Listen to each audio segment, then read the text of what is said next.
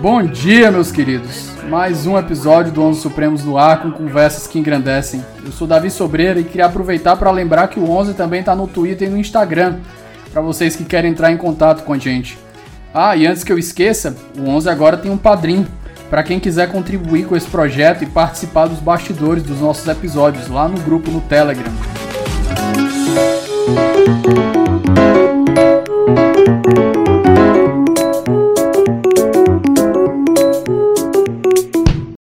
Bom dia, meus queridos. Mais um episódio do 11 no ar. Hoje eu estou com um que já agora já é veterano aqui no 11, professor Hugo de Brito Machado II.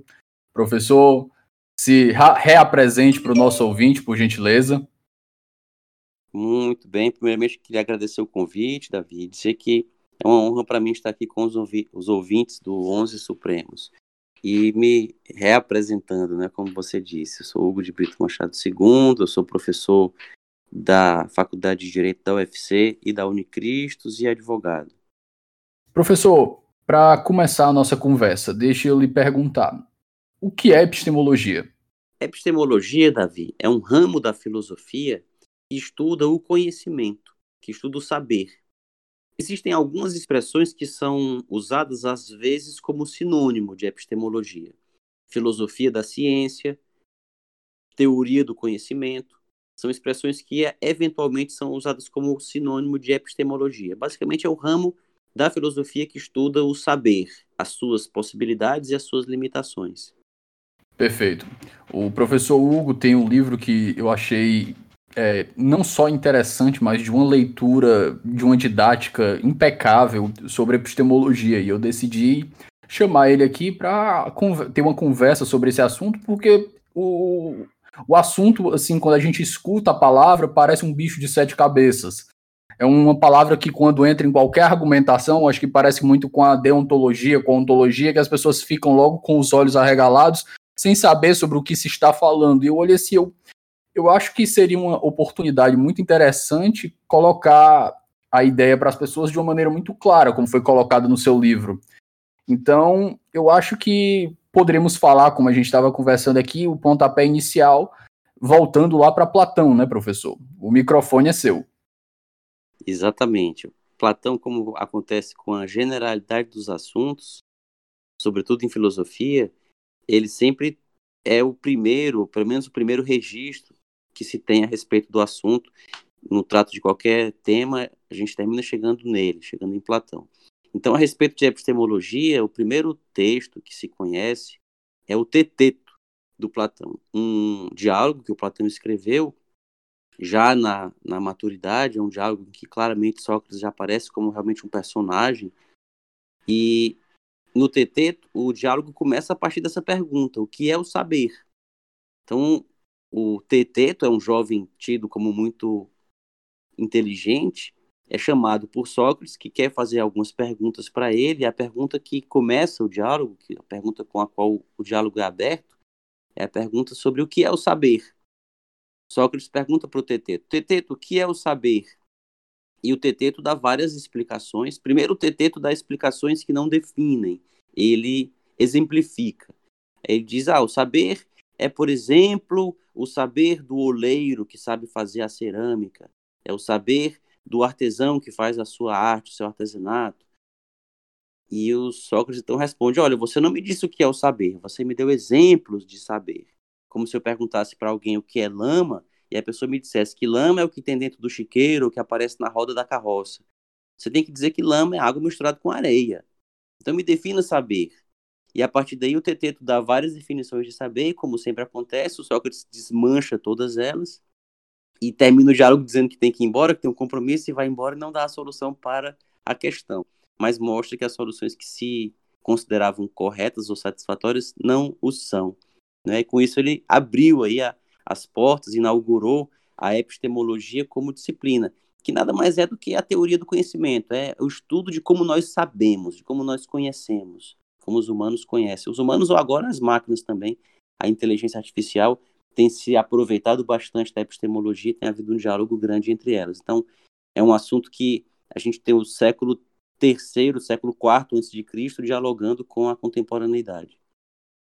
Isso é comum até quando a gente vai conversar, professor, dentro de sala de aula, né? Às vezes, a, principalmente o aluno quer primeiro o exemplo antes de entender o próprio conceito do que se está estudando. Isso, de certa forma, complica o aprendizado porque você não consegue explicar o que é aquilo, você só consegue exemplificar. E você limita muito a forma do saber. Porque como é que você vai trazer essa, essa situa situação para outros exemplos se você não sabe o conceito?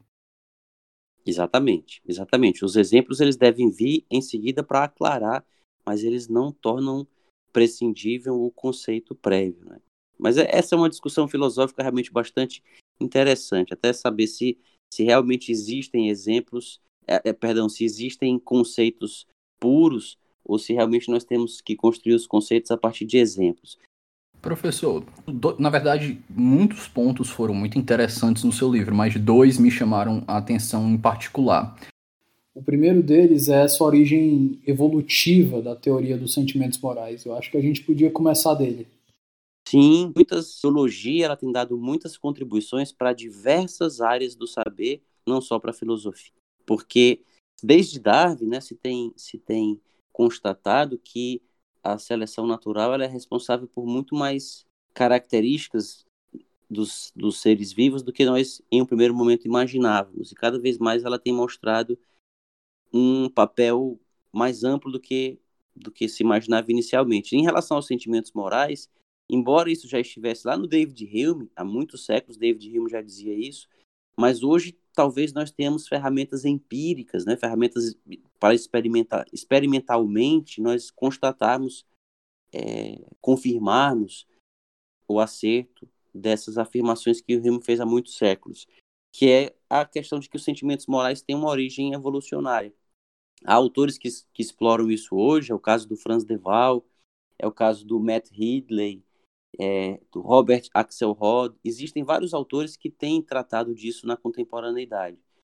Que, que talvez o que tenha o que tenha mais aprofundadamente tratado disso nos dias de hoje é o Antônio Damasio, que é exatamente o, o fato de que os sentimentos morais têm uma origem evolucionária, porque não só eles nos permitem cooperar, a nós não só humanos, mas seres vivos em geral, os seres vivos podem cooperar mas eles não cooperam cegamente, como por exemplo as abelhas cooperam, as, as formigas, animais mais neurologicamente evoluídos, como os mamíferos, eles cooperam com aqueles que cooperam com eles, e eles não cooperam com aqueles que não cooperam com eles. Isso permite a formação de grupos cooperativos mais complexos, como é o caso dos humanos. Então, os humanos são animais talvez dos mais frágeis, se nós levarmos em conta as nossas garras, os nossos dentes, as nossas mandíbulas, os nossos músculos. Mas os humanos dominam de maneira exponencialmente incomparável o, o, o mundo em relação aos outros animais porque eles cooperam. E eles cooperam, dentre outras coisas, porque eles têm os sentimentos morais. Né? São sentimentos que nos permitem é, ter empatia, solidariedade, é, sentimento de compaixão e, e, de reciprocidade, de valorizarmos a, a reputação. Isso tudo faz com que esses, a seleção natural moldou, selecionou que esses, para que esses sentimentos fossem valorizados e, e, tanto que do ponto de vista da neurociência se fazem estudos que mostram que até mesmo os circuitos cerebrais que são ativados são os mesmos quando nós temos nojo de uma comida estragada, por exemplo, ou de alguma coisa que pode fazer mal ao nosso organismo individualmente, ou quando a gente vê uma conduta que considera altamente reprovável. A gente até usa as mesmas palavras, ah, eu tenho nojo de ver essa cena dessa mãe sendo morta pelo, pelo ex-marido, na frente das filhas e tal.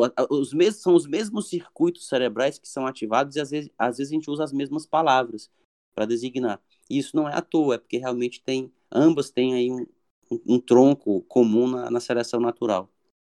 O Yuval Harari, ele tem um TED sobre essa questão da cooperação, né? Acho que acredita porque os, o nome dele é porque, porque os seres humanos dominam o mundo. vai mesmo nessa linha, né, da nossa capacidade de criar conexões, de fazer interações com, com pessoas com, com quem nós vamos nos relacionar de, de maneira longeva. E um dos pontos que, do seu livro que foi muito interessante foram dois exemplos que o senhor trouxe que são muito lúdicos. O primeiro é no mundo animal, que é justamente os lobos, que os lobos tem, só é, repartiam a carne da caça com aqueles que participavam da caça. Isso fez com que os lobos que não participavam da caça acabavam sendo vítimas da seleção natural. E o outro exemplo é justamente quando uma pessoa, uma vizinha, pede para outra uma xícara de açúcar. Se a outra, na próxima vez, for pedir e não tiver o favor retribuído, vai fazer com que ela se sinta é, é, trapaceada, e isso vai fazer com que a, a que trapaceou acabe sendo levada ao ostracismo. Isso é que, se a gente for trazer justamente para os primórdios da, da civilização, é o que fez com que as pessoas fossem ostracizadas e levadas às margens da sociedade, por não cooperarem, não fazerem a sua parte dentro do, do, da, do arranjo social. Exatamente. Isso é explicado assim, de forma até matemática pela teoria dos jogos um livro que explica isso de forma muito clara, assim, que fica a indicação aqui para os nossos ouvintes, é um livro chamado A Evolução da Cooperação, do Robert Axelrod, em que ele explica, inclusive, que, que essa é uma questão matemática. A, a, cooperação termina surgindo espontaneamente até entre, entre organismos não vivos, é, ou entidades não vivas. Né? Existem torneios de programas de computador que, que fazem competições entre eles, de interações e que terminam prevalecendo aqueles programas que têm estruturas cooperativas, mas que não são totalmente altruístas. Alguém que seja totalmente altruísta também é, é destruído pelos outros no cenário de competição. Tem que haver uma, um tempero aí entre competição e cooperação. Coopera-se com quem, se, com quem coopera com a gente. Quem não coopera com a gente, a gente não pode cooperar, senão a gente vai se prejudicar. E os sentimentos morais é que permitem fazer essa, essa separação. Né? Por isso que eles surgiram naturalmente para permitir aos organismos vivos fazerem essa, essa separação e, e cooperarem só na medida em que for interessante para o grupo, mas também não for tão desinteressante para cada indivíduo. Então, não que, que exista uma certeza absoluta de que as coisas evoluíram assim. Em ciência não existe, essa é também uma constatação da epistemologia, em ciência não existem certezas absolutas, mas existem evidências bastante sólidas e teorias já bastante bem fundamentadas em torno disso, né? Os sentimentos morais tem origem aí. Isso, inclusive, permite mais um, mais um renascimento do direito natural, né? um direito natural aí já, agora, literalmente natural mesmo, fundado na natureza dos seres vivos. Professor, ainda nas premissas fundamentais do seu livro, que o senhor trata no primeiro capítulo, é, a gente poderia tratar aqui sobre aquelas compreensões dos fatos brutos e institucionais e da teoria dos três mundos de Popper? Sim, com certeza. Mas primeiro eu queria só fazer mais uma observação, Davi, quanto à questão da seleção natural, é que também o próprio conhecimento, já que a gente vai falar dos três mundos e vai falar do, das realidades institucionais, o próprio conhecimento ele tem também origem na seleção natural.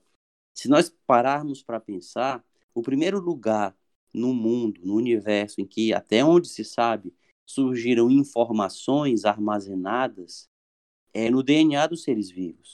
Então, no DNA dos seres vivos estão informações que dizem, por exemplo, no caso de uma pessoa, existe ali um código, instruções que vão definir como as células vão se reproduzir, vão se constituir. E ali estão informações que vão desde a cor dos olhos da pessoa, a propensão que essa pessoa vai ter para ter Alzheimer, ou para ter certos tipos de câncer, ou a altura, ou a propensão para obesidade, ou a musculatura mais forte ou mais fraca. Enfim, toda todo o desenho do organismo ele digerir proteínas. As melhores formas de sobreviver e de se reproduzir foram sendo selecionadas e foi havendo aí já, entre aspas, um aprendizado no próprio núcleo das células ao longo da evolução. Mas com o surgimento da inteligência e com o surgimento da racionalidade, que talvez tenham surgido, como eu disse, para permitirem ao ser humano uma melhor cooperação, e a outros animais também, né, como, como você citou aí, dos lobos, dos macacos, permitir uma maior cooperação. Essa cooperação se dá com a criação de sinais, com a criação de símbolos, com a criação da linguagem, no caso dos seres humanos. E isso permite que a gente possa falar do que você citou aí de três mundos, de fatos institucionais e fatos brutos. E aí a gente pode, os seres humanos podem passar a falar sobre ideias. As pessoas passam a falar sobre ideias e elas podem aplicar um processo de depuração por tentativa e erro, que é o mesmo processo da, da seleção natural, só que elas passam a aplicar esse processo de depuração por tentativa e erro às próprias ideias. As próprias ideias passam a ser objeto de uma seleção por tentativa e erro. Mas não é mais preciso que as pessoas morram e, por exemplo, aquele animal que tinha uma estrutura menos adaptada morreu, o que tinha a estrutura mais adaptada sobreviveu e gerou descendência mais adaptada também. Não, quando os seres humanos passam a falar sobre as ideias, eles passam a eliminar as ideias que não funcionam, passam a aperfeiçoar as ideias que funcionam, e aí passa a haver uma evolução na própria formação do corpo de conhecimento. Fora né, do DNA dos seres vivos, nos livros, nas bibliotecas, hoje na internet e assim por diante. E aí o que, que são esses três mundos, esses dois fatos que você, que você mencionou? Primeiro, a divisão dos três mundos. Essa é uma divisão de um autor chamado Karl Popper, quem tiver interesse em epistemologia, eu deixo aqui uma sugestão que me foi dada há muitos anos pelo professor Marco Aurélio Greco. É uma grande autoridade no direito tributário, em matéria de planejamento tributário, em matéria de contribuições. Mas o professor Marco Aurélio ainda estava na faculdade e um dia eu conversando com ele, disse: professor, o que, que o senhor acha que eu devo ler, etc. Ele disse assim: qualquer coisa do Karl Popper. Qualquer coisa que você encontrar dele, leia. E eu segui esse conselho dele ainda nos anos 90 e foi, foi um conselho muito útil para mim. Então, o Karl Popper, esse autor austríaco, que é uma referência na epistemologia do século XX, Karl Popper, ele diz que existem três mundos. Um mundo que ele chama de mundo um é o mundo dos fatos naturais e o mundo formado de átomos. Então, uma pedra, uma árvore na que você está vendo da sua janela, o ar, o sol brilhando no céu, isso tudo faz parte do mundo um. um o mundo formado de átomos é o que a gente chama de mundo 1. Um. Mas ele fala, existe um mundo 2, que não se confunde com o mundo 1, um, embora se relacione com ele, até seja formado a partir dele, que é o mundo dos nossos pensamentos. O que eu estou pensando agora, se eu agora estou pensando no almoço que eu vou comer daqui um pedaço, se eu estou pensando é, nos olhos de uma mulher, se eu estou pensando, enfim, o que eu estiver pensando são impulsos elétricos que estão se passando aqui nos meus neurônios mas o pensamento não se confunde com os neurônios. Os átomos dos quais os meus neurônios são formados são os mesmos, não importa se estou pensando em uma coisa ou se estou pensando em outra, ou se eu não estou pensando em nada. Uma pessoa morta e uma pessoa viva, pelo menos no instante seguinte ao instante da morte, elas estão formadas ali dos mesmos átomos. Mas o mundo 2 apagou-se, que é o mundo do pensamento, é o mundo da consciência, é o mundo do que a pessoa está pensando naquele instante. E existe o que o Popper chama de mundo 3, que é o mundo dos pensamentos depois que eles se descolam de quem os pensou. Então, por exemplo, se eu falo aqui do soneto da fidelidade, se eu falo do Harry Potter, se eu falo da do unicórnio, da caverna do dragão, ou se eu falo do Romeu e Julieta, do Shakespeare, eu estou falando de realidades que existem mas que foram pensadas, um dia elas existiram lá no, no mundo do pensamento da autora do Harry Potter, do Shakespeare, enfim, mas mesmo que essas pessoas morram, já tenham morrido, no caso da autora do Harry Potter, não, claro, mas mesmo depois que ela morrer, essas entidades continuarão existindo. Então, é, o Vinícius de Moraes já morreu, mas o soneto da fidelidade continua sendo uma realidade sobre a qual nós podemos falar, mas não é uma realidade feita de átomos. É uma realidade constituída por uma ideia que alcançou objetividade. Nós podemos hoje falar dela porque ela faz parte do que eu chamei de mundo 3.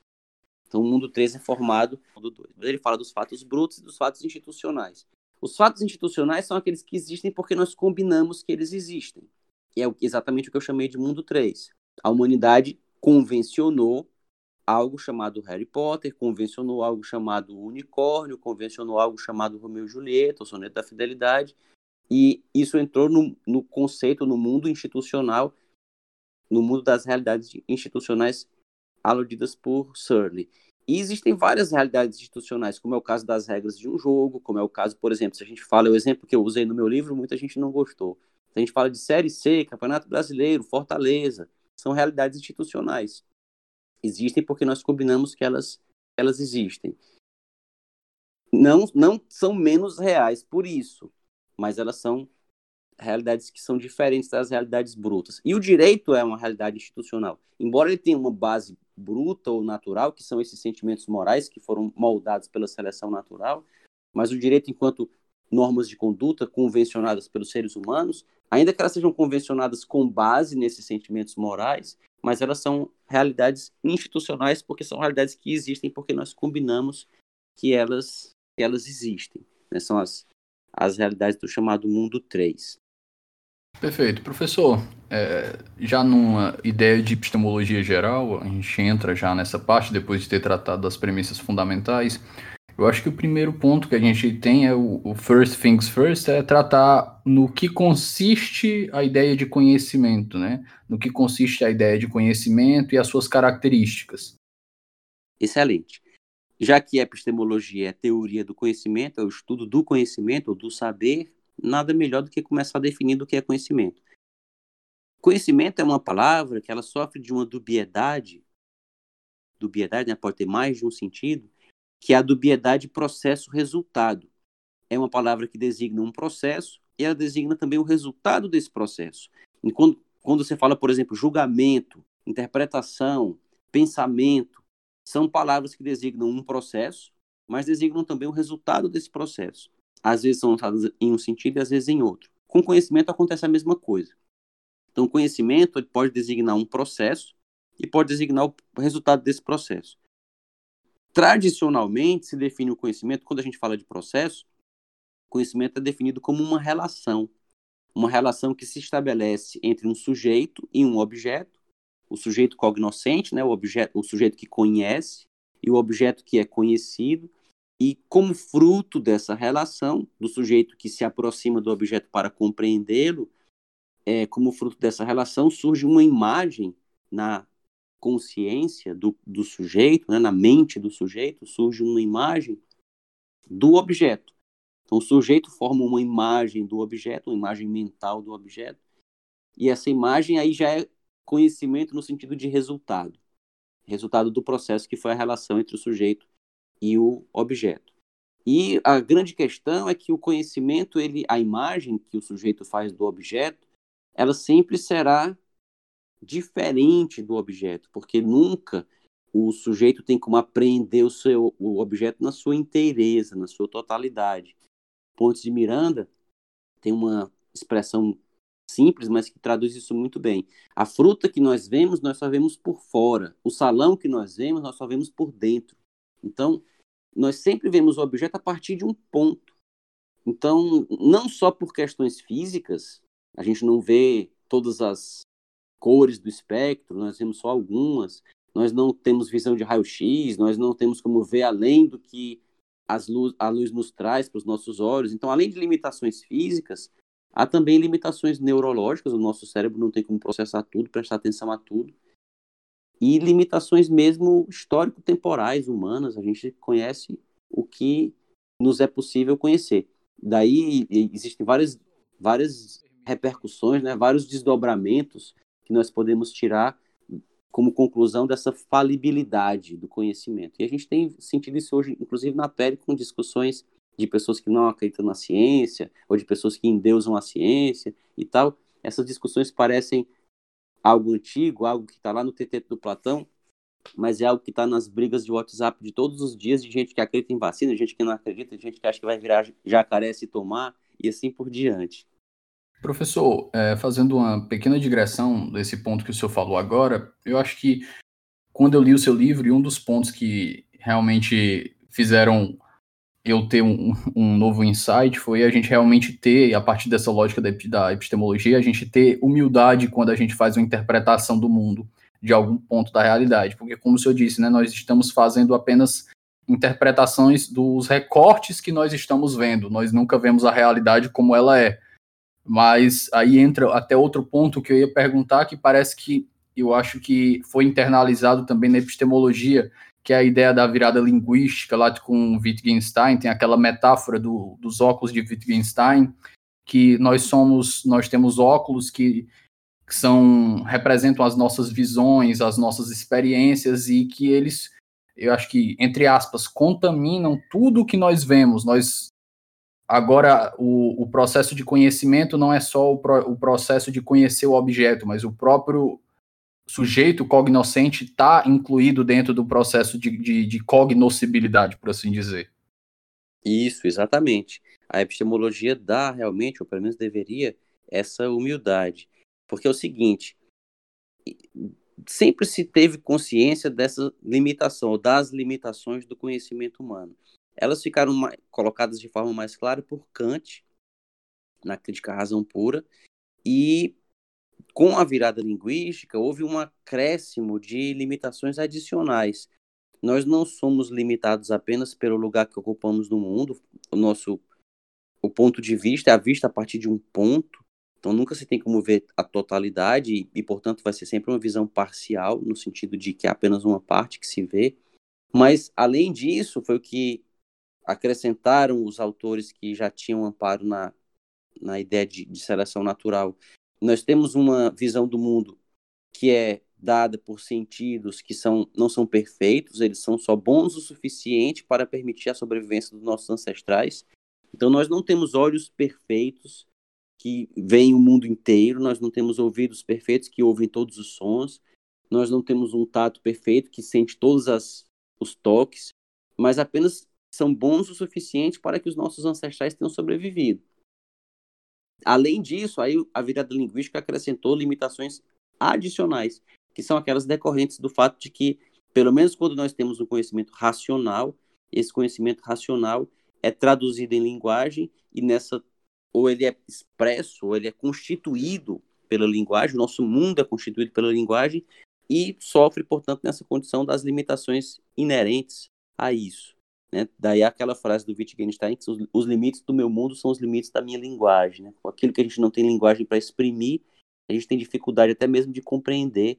E, e nesse ponto, a, a, virada linguística, talvez, dependendo do autor, há, há, alguns exageros de achar que só existe o que é transformado em linguagem, o que de algum modo despreza a intuição, o que de algum modo despreza os sentimentos, despreza o, o desconhecido, mas que não há dúvida de que sem esses exageros, a virada linguística é muito útil e importante por ter chamado a atenção também para mais essa limitação. Professor, antes, nós, antes de nós entrarmos no debate entre Thomas Kuhn e Karl Popper, eu acho que essencial seria tratar da, da, do conceito de falibilismo desenvolvido por Popper. Eu acho que vai ser essencial para o resto da nossa conversa. Sim, com certeza.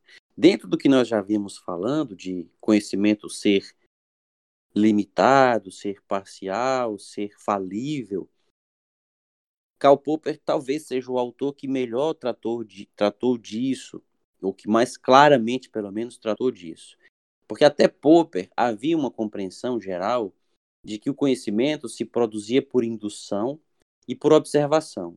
O cientista teria um papel de, de forma neutra e desinteressada, examinar simplesmente a realidade e a partir desse exame, ele, por indução, verificaria o que se repete e induziria leis científicas. Então, de tanto observar como os pássaros se comportam, de tanto observar como as bactérias se comportam, de tanto observar como as galinhas se comportam, seriam feitas teorias e leis científicas sobre o comportamento desses, desses entes, desses objetos, desses animais, desses, enfim vulcões, nuvens, seja o que for. E o que fosse concluído daí estaria cientificamente comprovado porque teria sido fruto de experiências e observações que teriam seguido um método rígido, específico, científico, etc. E o que o Karl Popper fez foi dizer: não, não é assim que o cientista trabalha, e a rigor não é assim que a mente humana funciona. Na verdade, o cientista, e isso acontece desde o processo de seleção natural, nós já somos fruto de uma teoria concebida pela natureza para melhor sobrevivência. Então, primeiro surge um problema. E a partir do problema, surgem hipóteses de como resolver o problema. E as hipóteses são testadas. Enquanto as hipóteses passam nos testes, elas são aceitas como corretas, provisoriamente. Mas elas têm que ser continuamente testadas, elas têm que ser continuamente sujeitas ou abertas à possibilidade de serem desafiadas por testes que visam a verificar se elas são corretas ou não. Enquanto elas passarem nos testes, elas são tidas como verdadeiras, mas é uma verdade provisória por isso, porque ela está sempre aberta à possibilidade de refutação. Então, se alguém constrói uma teoria, não que não haja observação, não que não haja experiência. É claro que há observação e há experiência, mas tudo parte de uma hipótese. Quando um cientista resolve fazer uma experiência, resolve observar uma parcela da realidade qualquer, ele já tem uma hipótese que ele quer confirmar ou refutar. E a hipótese será considerada científica se ela puder ser refutada se for realmente falsa. Então, as teorias são consideradas científicas quando elas são passíveis de refutação se forem de fato falsas. Enquanto não conseguirem refutar, elas permanecem sendo consideradas verdadeiras até prova em contrário, até demonstração em contrário. Mas o que caracteriza o conhecimento científico não é o que aconteceu antes da teoria ser formulada, é o que acontece depois. Não interessa de onde o cientista tirou a teoria dele. O que interessa é que depois que ele apresentou para a comunidade, tentaram fazer testes para provar que ela era falsa e não conseguiram. Enquanto não conseguem, ela vai sendo aceita como verdadeira. Basicamente, essa é a, a base, a ideia subjacente ao falibilismo popperiano. Professor, é, do seu livro, o senhor mostra como o, essa ideia do falibilismo ela entrou em confronto e venceu, ela criou uma resposta à ideia do, do trilema de Munchausen, né, que é a ideia de o dogmatismo da circularidade e do regresso ao infinito. A gente poderia tratar disso? Sim, sim, o falibilismo realmente resolveu, é, pelo menos deu uma solução né, para esse problema. Porque o que, que é isso? O que, que é esse trilema de Munchausen que você mencionou aí para a gente esclarecer os nossos ouvintes? Desde a filosofia antiga grega, o Teteto de Platão, por exemplo, que eu mencionei aqui, já tratava desse assunto. Existe uma discussão sobre qual é o fundamento do conhecimento se você faz uma afirmação qualquer, alguém pode sempre perguntar: como você sabe? Por quê? Quem disse? Quem faz esse tipo de questionamento busca fundamentos, busca uma base que dê confiabilidade para o que você está dizendo. E você vai usar outra afirmação para fundamentar a primeira. Essa outra afirmação também pode ser desafiada, e você vai então usar outra afirmação para fundamentar a segunda. Mas essa terceira também pode ser desafiada por alguém que cobra fundamentos. Você vai usar uma quarta, uma quinta, uma sexta, uma sétima. Então, se alguém pergunta por que eu tenho que tomar a vacina da Covid? Porque a vacina foi feita com base em protocolos seguidos pelos laboratórios A, B e C. E por que, que seguir esses, esses protocolos dá confiabilidade?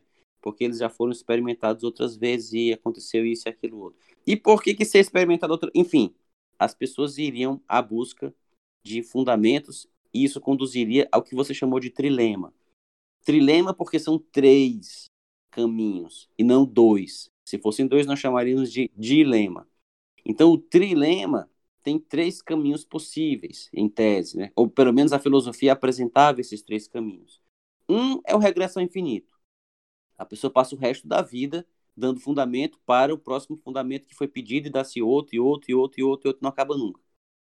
Quem já conversou com uma criança na idade dos porquês deve ter uma noção do que, que isso significa. E por que? A pessoa responde. Mas e por que? A pessoa responde. Se a pessoa tiver paciência, não vai acabar nunca. A criança vai ficar perguntando por quê, por quê, por quê, por quê, por quê, para sempre. Então, o regresso ao infinito é uma possibilidade diante do trilema. Uma segunda possibilidade é o recurso ao dogmatismo. É dizer, porque sim, interromper a cadeia de fundamentações. Não respondo mais.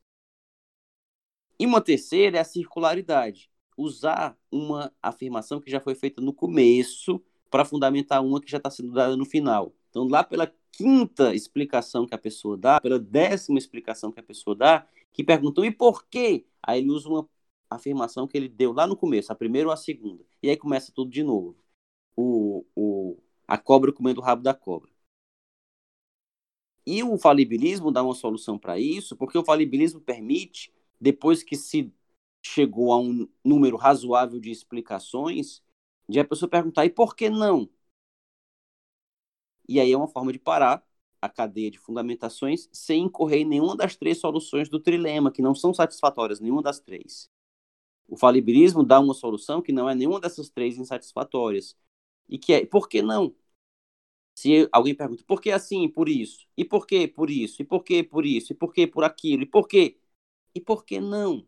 Diga por que, que essa justificativa que eu dei não é boa, não deve ser aceita. Se você me disser por que ela não pode ser aceita, aí a gente continua a discussão. Enquanto não tiver um motivo para ela não ser aceita, vamos aceitá-la. Então é basicamente o que o falibilismo faz.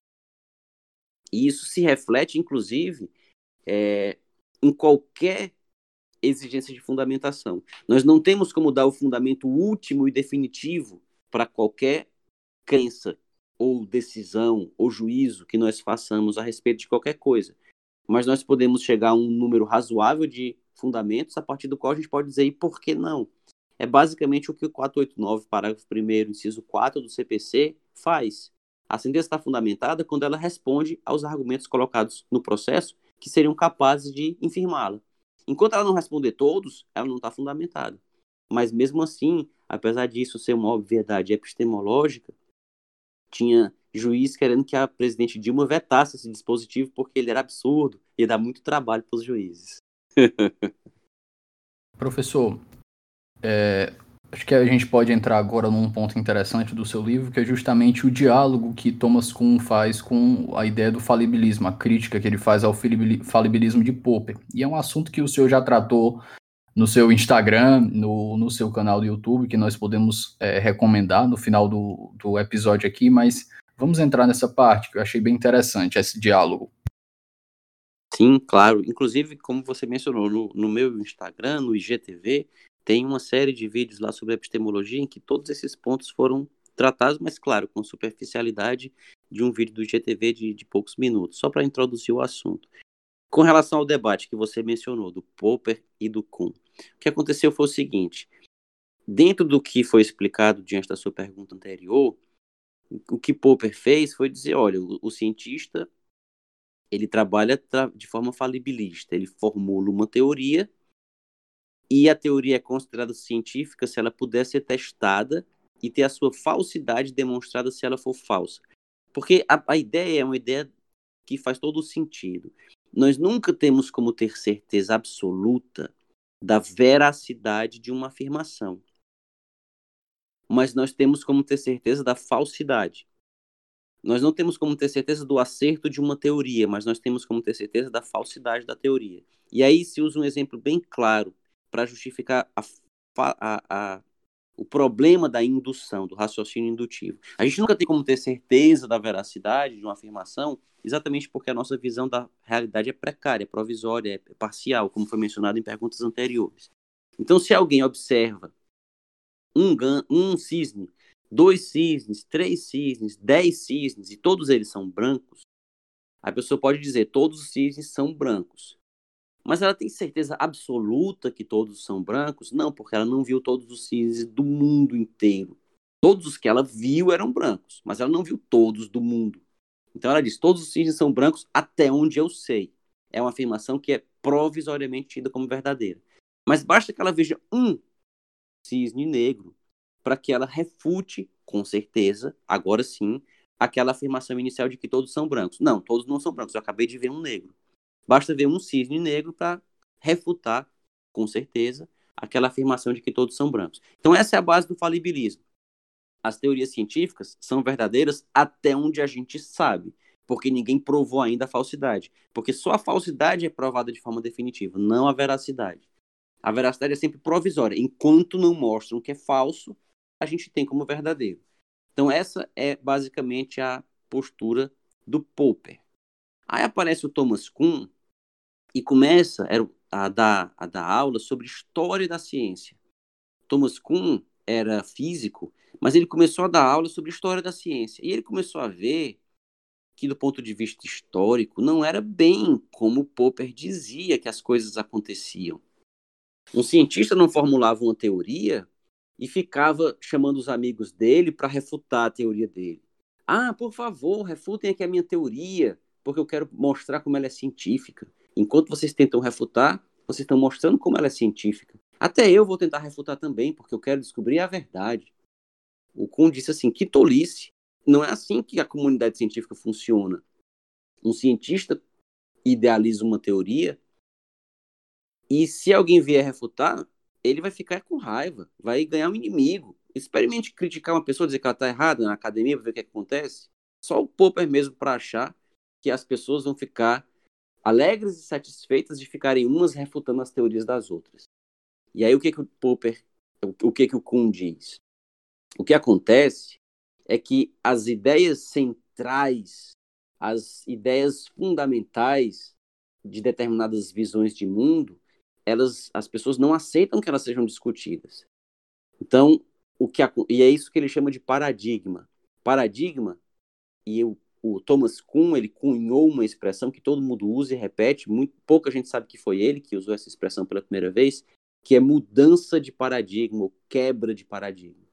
O Kuhn ele chama de paradigma uma e existe um, grande debate na, no pensamento de Thomas Kuhn para saber o que é exatamente que ele chama de paradigma, que ele usa a palavra paradigma com vários sentidos diferentes, embora relacionados. Mas isso é normal. Isso é normal qualquer palavra. Se eu perguntasse, por exemplo, para os nossos ouvintes, o que é um churrasco? Ah, churrasco é, é uma comida. Churrasco é uma comida, ele estava comendo churrasco. Ele comeu o churrasco. O churrasco está frio. Ele está falando de uma comida. Mas se ele falar assim, eu conheci minha namorada num churrasco. Ele não está falando da comida. Ele está falando de um evento social. Vamos fazer um churrasco? Vai ser na sua casa ou na minha? Que dia vai ser o churrasco? Vai ser sábado? O churrasco vai ser à noite? Ele vai para o churrasco, tinha 50 pessoas no churrasco, está falando de churrasco como um evento, e não como uma comida que se comeu no evento, mas são temas relacionados. Ele foi para o churrasco, mas ele não comeu churrasco, ele comeu foi sushi.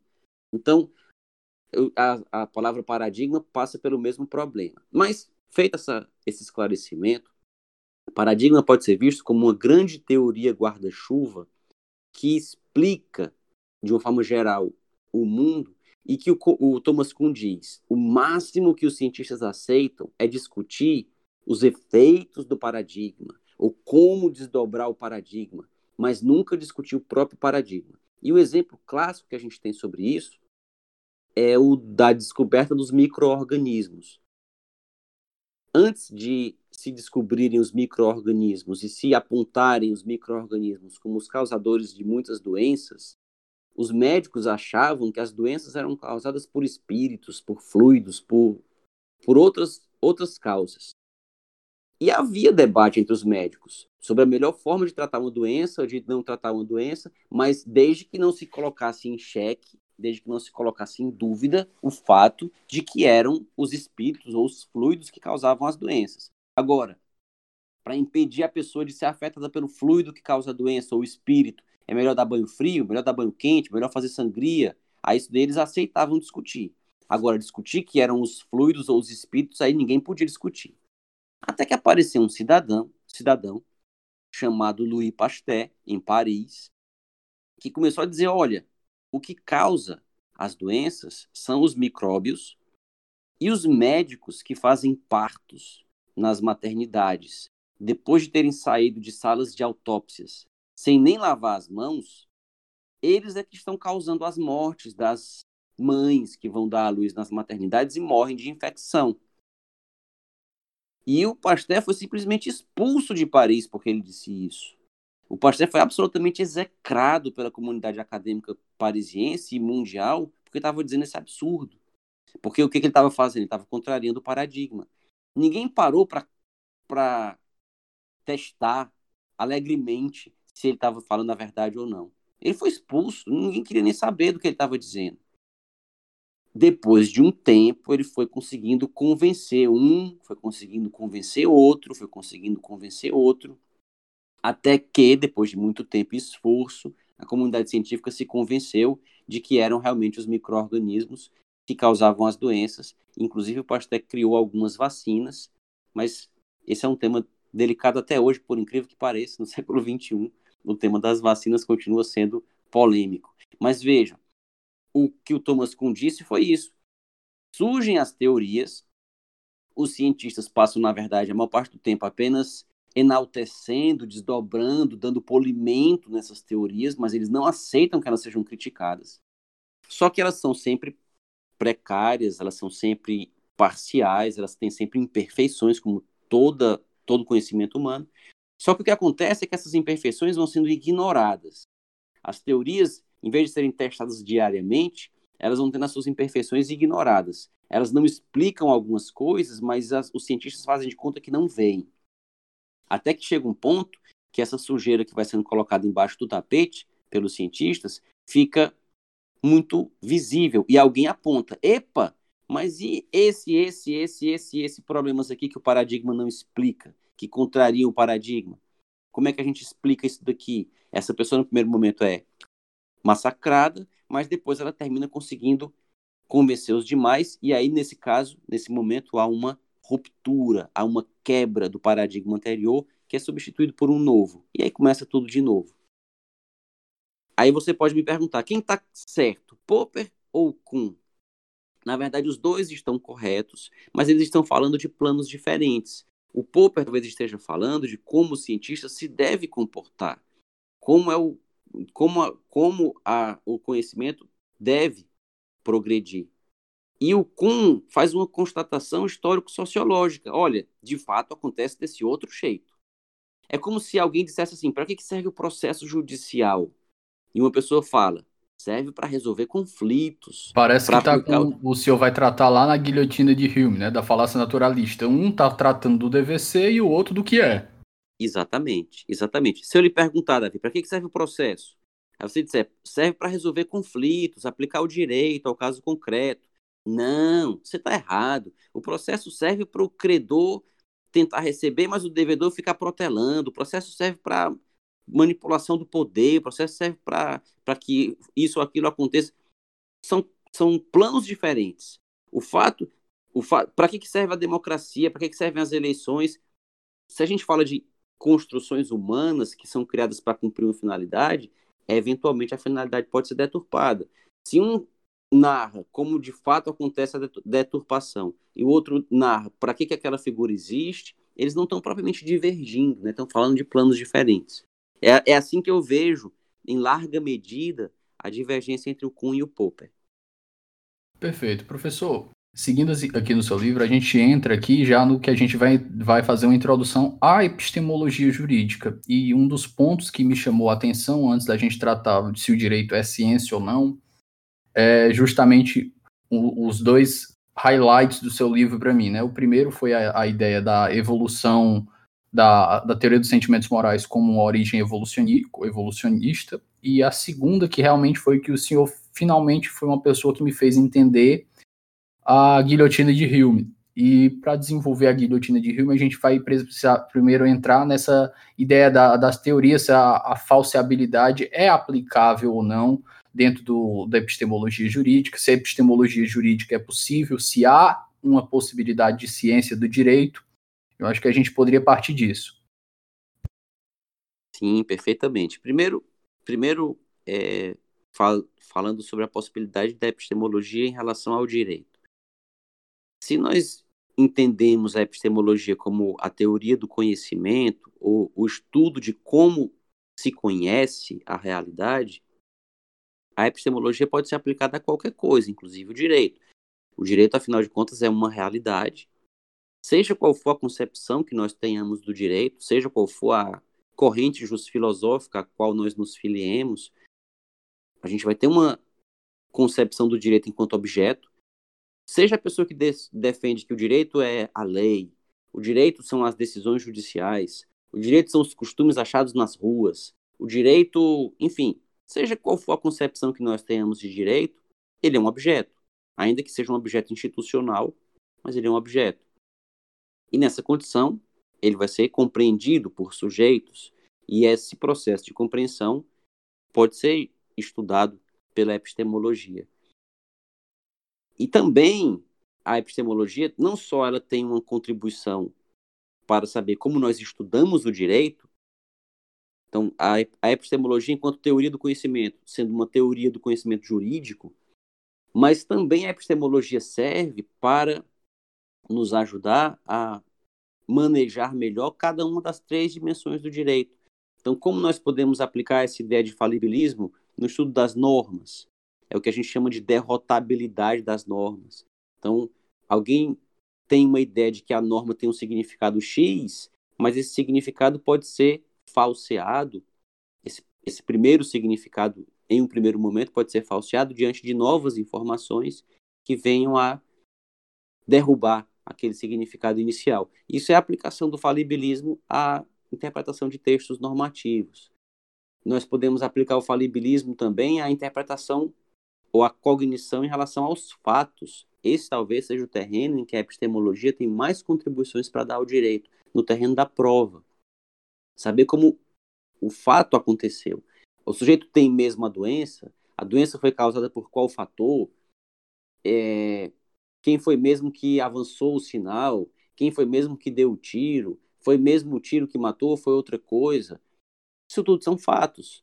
E são fatos que a ciência vai ter que explicar, e dependendo da explicação que se der, o efeito no julgamento pode ser A ou B. Então a epistemologia também tem uma contribuição para dar em relação ao terreno dos fatos. No componente factual né, do direito como tridimensional, fato, valor e norma, tanto para estudar as normas como para estudar os fatos, a epistemologia tem esse, essa contribuição. E também para estudar os valores, no estudo dos valores. E aí talvez seja no estudo dos valores que, que entre em cena aí o que você chamou de guilhotina de Hume, né, que é, é uma ideia bem simples, que é uma ideia defendida por David Hume, que foi aprimorada por Immanuel Kant, que é a seguinte: uma coisa é o plano do ser, uma coisa é o mundo como ele é, como as coisas são. O leão mata a zebra e come. A zebra às vezes corre e escapa do leão. As coisas são assim. Ah, mas não devia ser, coitadinha da zebra. O mundo do ser não está preocupado com isso. O mundo do ser é o mundo de como as coisas de fato são. Só que os seres humanos têm a capacidade de pensar não só na realidade, mas também na possibilidade. O ser humano é aquele animal capaz, dotado de uma estrutura neurológica hábil a dar a ele a noção do real e a noção do possível. Ou seja, ele pensa em realidades possíveis, em outras realidades. E aí ele pode julgar. Eu sei o que está na minha frente, mas eu sei o que poderia também estar na minha frente. Aí eu sei se o que está na minha frente é bom ou é ruim. Nós temos como julgar as coisas como boas ou ruins, porque nós temos a possibilidade de diferenciar real e possível. Eu sei que o real é bem melhor do que outras coisas que seriam possíveis. Ou é bem pior do que outras coisas que seriam possíveis, porque eu comparo, porque eu tenho essa capacidade. E aí, é, o que o David Hume diz é que uma coisa é o plano do dever ser, como nós imaginamos que as coisas deveriam ser. Outra coisa é o plano do ser, como elas são. E não é porque elas. E aí, por, daí, onde é que está a guilhotina? Que é a incomunicabilidade dos dois mundos.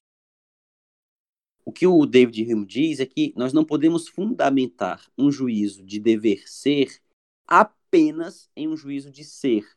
Um juízo de dever ser tem que ser fundamentado em outro juízo de dever ser. Por exemplo, eu não posso dizer assim: geralmente acontece isso, então deve acontecer isso. Não, não é porque geralmente acontece que deve acontecer. Para fundamentar a minha afirmação de que deve acontecer, eu tenho que fundamentá-la em outra, funda em outra afirmação de dever do, do mundo do dever ser, e não no mundo do ser.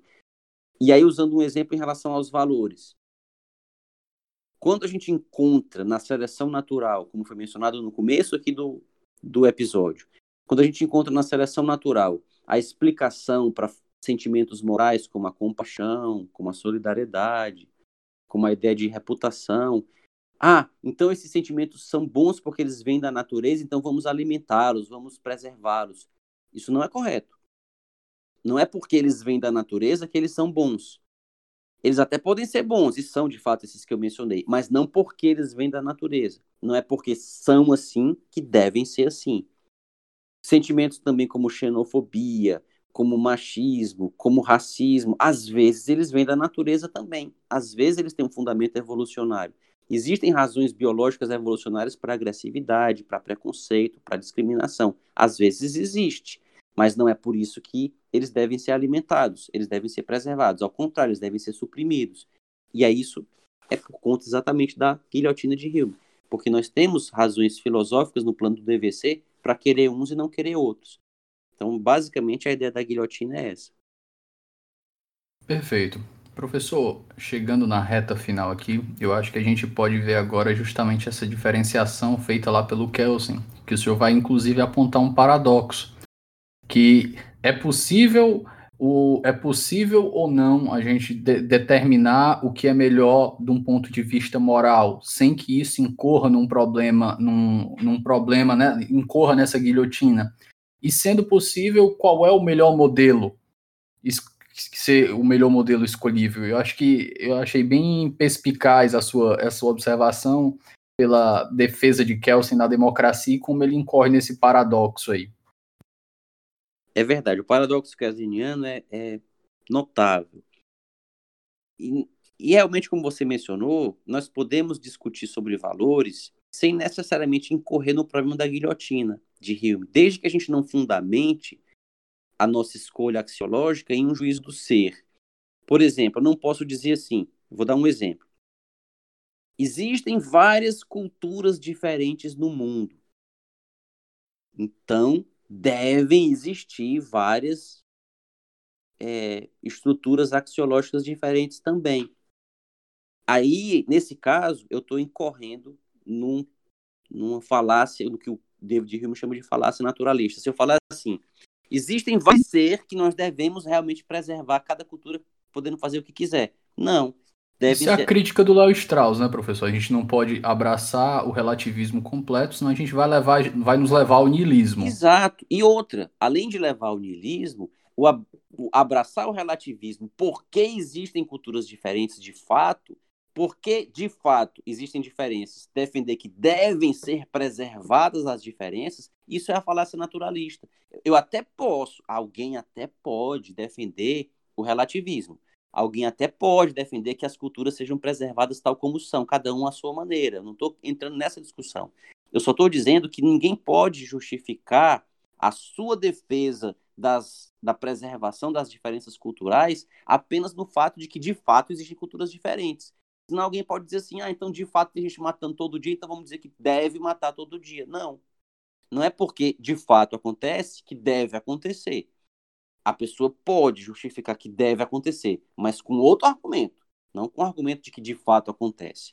Simplesmente porque de fato acontece, isso não é argumento para dever acontecer do ponto de vista do DVC. Mas voltando para o paradoxo kelseniano. Exatamente porque Kelsen era cético do ponto de vista axiológico, ele abraçava o ceticismo axiológico, e o relativismo não deixa de ser um, um tipo de ceticismo. Exatamente porque eu sou cético a respeito do que é a verdade, eu vou dizer que qualquer verdade pode ser admitida, para cada um tem a sua. Se cada um tem a sua, é porque não tem uma. Então, o relativismo é um tipo de ceticismo. Mas o, o Kelsen, como cético do ponto de vista axiológico, ele achava que era impossível conhecer cientificamente os valores. Se era impossível conhecer cientificamente os valores, não é possível fazer necessariamente, desde que essa ciência fosse não, não fosse é, não se preocupasse com o estudo dos valores. Se, se o Kelsen defendia que a ciência não podia estudar os valores, não podia é, aprender os valores do que ele chamava de valores subjetivos. O que eu acho certo, o que você acha certo. Mas os valores objetivos, os valores objetivados nas normas, o Kelsen achava que era possível estudá-los. Os valores objetivos, a Constituição, o Código Penal diz que matar é crime. O Código Penal valorou o homicídio como sendo reprovável, é um valor objetivo, está no código. Nesse caso, eu posso estudar. Eu não posso dizer, ah, mas não devia. Nesse caso é que ele acha que a ciência não, não pode fazer isso. Mas, sem entrar ainda nessa discussão, o que importa é que, para ele, as afirmações sobre fatos são afirmações que podem ser objetivas e que, portanto, podem ser fruto de um debate intersubjetivo. Eu posso dizer assim: esse gato pesa 5 quilos. E alguém pode dizer, não, o gato não pesa 5 quilos, não. É pega o gato, põe numa balança e vê que ele pesa 6 ou 4. E aí me refutou. É possível fazer afirmações objetivas sobre fatos. E também, na visão de Kelsen, sobre normas.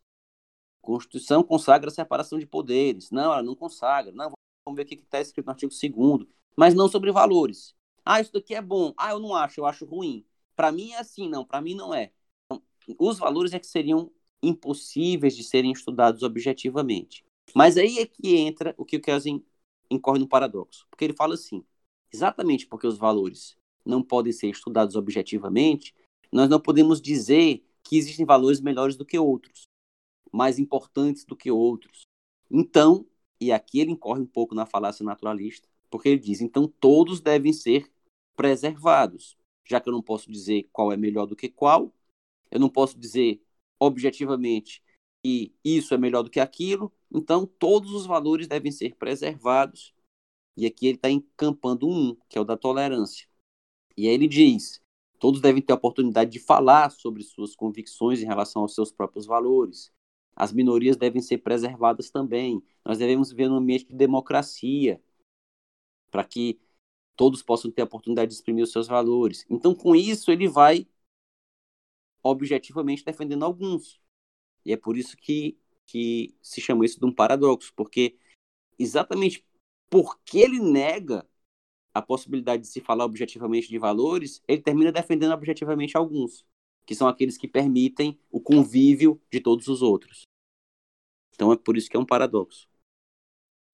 Perfeito, professor. Eu acho que antes de nós encerrarmos, eu gostaria só de lançar a pergunta. Professor, é possível falar em ciência do direito? Sim, sem dúvida nenhuma. Para responder essa pergunta, primeiro nós deveríamos responder o que nós entendemos por ciência e o que nós entendemos por direito. Se nós entendemos por ciência um corpo de conhecimentos que pode ser debatido intersubjetivamente e refutado falibilisticamente, não há nenhuma dúvida de que é possível sim. Se nós entendemos direito não só um conjunto de textos editados pelo poder competente, mas a forma como esses textos são compreendidos pelos tribunais, a forma como eles são cumpridos pelas autoridades, isso tudo pode ser objeto de debate intersubjetivo também. Não há dúvida de que existe, ou pode existir, ou pode haver um estudo científico do direito sem nenhuma dúvida. Isso sem mencionarmos o fato de que existem várias ciências que se ocupam do direito. Não só a ciência do direito propriamente dita, mas a economia, a história, a sociologia. O direito as perpassa também enquanto parte dos seus objetos. Professor, é, agradecer mais uma vez sua participação, sua segunda participação aqui. Espero que seja a segunda de muitas ainda que teremos oportunidades de em outras, em outras, em outras épocas. E, mais uma vez, é, excelente o conteúdo. Eu acho que a gente entra agora no nosso bloco final, fazer algumas indicações de leitura e outras recomendações que sejam pertinentes. Eu acho que, para evitar que o senhor faça um alto jabá, eu vou já indicar as três iniciais que eu deixei aqui, que é, primeiro, o seu livro, que eu acho que é, é um livro relativamente pequeno, mas vai dar uma quantidade de informações absurda para quem lê e quem quiser entrar no assunto, que é o Direito e Sua Ciência, uma introdução à epistemologia jurídica. O seu canal no YouTube, o de Brito Machado II, e o seu Instagram, né? Eu vou deixar registrado aqui no, no na descrição do episódio, mas é Hugo2 Segundo. Agora eu deixo as suas indicações por sua conta. Inicialmente eu queria agradecer mais uma vez o convite para estar aqui com os ouvintes do Onze Supremos. Dizer que, como você mencionou, que é a segunda vez que venho, mas que virei sempre que for convidado. É sempre uma honra, um prazer. E quanto às indicações, existe já hoje uma variedade de materiais muito grande na internet, em, em língua inglesa, então há um, um, volume grande de canais no YouTube sobre epistemologia, sobre conhecimento, mas é, eu queria destacar, primeiro, como eu, eu mencionei no, numa pergunta anterior, qualquer coisa de Karl Popper, qualquer livro de Karl Popper que o, que o ouvinte encontre, eu sugiro que leia, porque o Popper não só foi uma referência, a gente não está lendo uma literatura de segunda ou de terceira mão, alguém que cita, alguém que cita o Popper, a gente lê o próprio Karl Popper, como porque ele tem uma linguagem muito clara ele dizia algo que eu coloquei inclusive na epígrafe desse livro que você citou, O Direito à Ciência, que é que se alguém não pode escrever alguma coisa de forma simples e clara, deve continuar trabalhando até que possa fazê-lo. Então, só quando você sabe explicar alguma coisa de forma clara e simples é que você pode realmente se expressar e, e transmitir aquilo para as outras pessoas. Se o conhecimento depende do debate, se ele depende da crítica, para que possa haver o debate, para que possa haver a crítica, as pessoas têm que entender o que você está dizendo. Então tem que ser muito claro. E, e o Popper sempre teve essa preocupação. Então, é possível, enquanto quando a gente pega um livro do Kant, um livro do Habermas, um livro do próprio Kelsen, que foi citado aqui, são livros de leitura difícil, porque eles eram grandes pensadores, mas não foram grandes escritores do ponto de vista da clareza, não foi o que aconteceu com Popper. Então fica aqui a indicação de leitura de quaisquer livros que, que encontrem dele. E eu queria indicar um... Ah, essa lista aí a gente pode incluir aqueles, aqueles que, é, que são comumente chamados ali pela internet, principalmente no Twitter, de escritores Cook que é aquele entendido como Cook, aquele cara que escreve e diz o seguinte: te vira aí para entender. Pois é.